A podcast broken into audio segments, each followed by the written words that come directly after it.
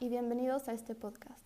Yo soy Michelle Maure y hoy vamos a explorar la violencia en el entretenimiento popular, desde los gladiadores romanos de la época clásica hasta la famosa serie de televisión Juego de Tronos de hoy en día.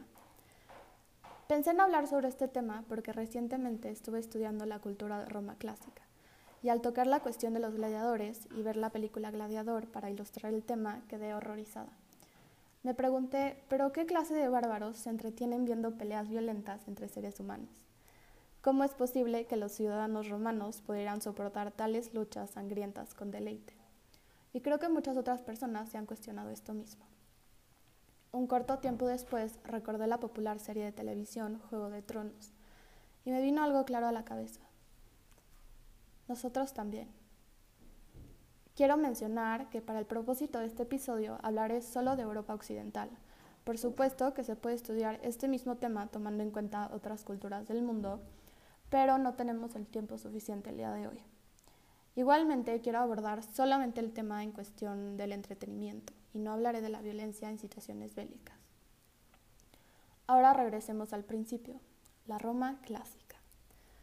Una cultura que valoraba la racionalidad, se acercó a la perfección con sus cánones de belleza en el arte. Construyeron grandes obras públicas y nos dejaron nada menos que la democracia misma. Pero, sedientos de sangre para curar el aburrimiento, investigando el tema encontré una cuestión que es muy importante aclarar. Hollywood nos ha mentido. Qué raro, ¿no? La idea que tenemos de las luchas de gladiadores es de brutales combates con esclavos obligados a pelear, en las que rara vez habían sobrevivientes. La realidad es que los gladiadores rara vez morían en los encuentros, y en su mayoría eran atletas calificados, bien tratados y admirados. No obstante, es cierto que muchos eran esclavos, aunque algunos ciudadanos libres lo hacían voluntariamente. Los gladiadores solo peleaban de dos a tres veces al año. Había también reglas estrictas monitoreadas por un árbitro y su asistente. Aproximadamente 50.000 espectadores llegaban al Coliseo incluyendo al emperador y a la aristocracia. Muchas similitudes tiene esto con deportes contemporáneos como el box, las artes marciales y la lucha libre, ¿no? Adelantémonos un poco para llegar a la Edad Media. Con la caída del Imperio Romano, las personas buscaron nuevos valores para poder darle sentido a su vida, y se dio el fortalecimiento del cristianismo. Cambiaron las concepciones del mundo, el hombre y de Dios, y se le dio gran importancia a la moral y la ética, además de resaltar valores como fe, amor, perdón, templanza y muchos más. Las batallas públicas no cesaron con este cambio de paradigma, pero sus razones sí. Se popularizaron las justas, que eran combates entre dos caballeros sobre caballos, perdonen la redundancia, con lanzas como armas. Se justificó la violencia con la retórica de que era para llegar al juicio de Dios, comprobar el derecho a algo, probar la inocencia o simplemente ganar un premio. Su lema era Dios, mi rey y mi dama. Las justas sí eran sangrientas y todos los poblados tenían un espacio designado para llevar a cabo esto. Muchas personas se acercaban con emoción a ver estas peleas incluso exigían reglas de comportamiento para los espectadores. No podían aplaudir ni hacer gestos de reprobación. A pesar de las declaraciones religiosas, la Iglesia desaprobaba de esta práctica, pero aún así era un modo de entretenimiento muy popular en el medioevo. Por motivos de brevedad voy a mencionar solo un ejemplo más antes de proceder a la época contemporánea, la guillotina en la Francia postrevolucionaria.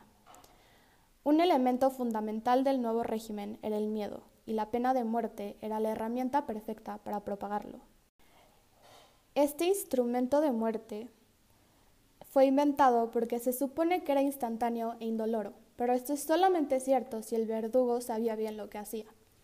Irónicamente, fue el humanista Dr. Joseph Ignace Guillotin el diseñador del aparato, ya que estaba en contra de la pena de muerte y como no podía evitarla, decidió buscar la alternativa más digna, entre comillas. 16.595 personas fueron ejecutadas con la guillotina en este periodo. Y aquí no estamos contando a las que mataron con otros medios. Múltiples personas se acercaban a ver dichas ejecuciones públicas, no sé si por curiosidad, morbo o simple aburrimiento. Incluso porque la guillotina traía visitantes a París, se comenzaron a vender folletos y recuerdos macabros, además de comida. existían unas mujeres que llamaron las tejedoras, que se sentaban a tejer todo el día mientras observaban muerte tras muerte tras muerte. Me parece a mí lo más terrorífico de lo que hemos hablado. Y con esto llegamos a nuestro mundo actual y Juego de Tronos. Esta serie de fantasía cuenta con ocho temporadas y fue emitida desde 2011 hasta 2019. Relata dramas familiares y políticos en un mundo de estilo medieval. Hay ejecuciones, batallas sangrientas, decapitaciones, abuso sexual y un sinfín de elementos grotescos de violencia. Y nos encanta. La serie tiene una gran base de fanáticos, incluyendo hasta Barack Obama.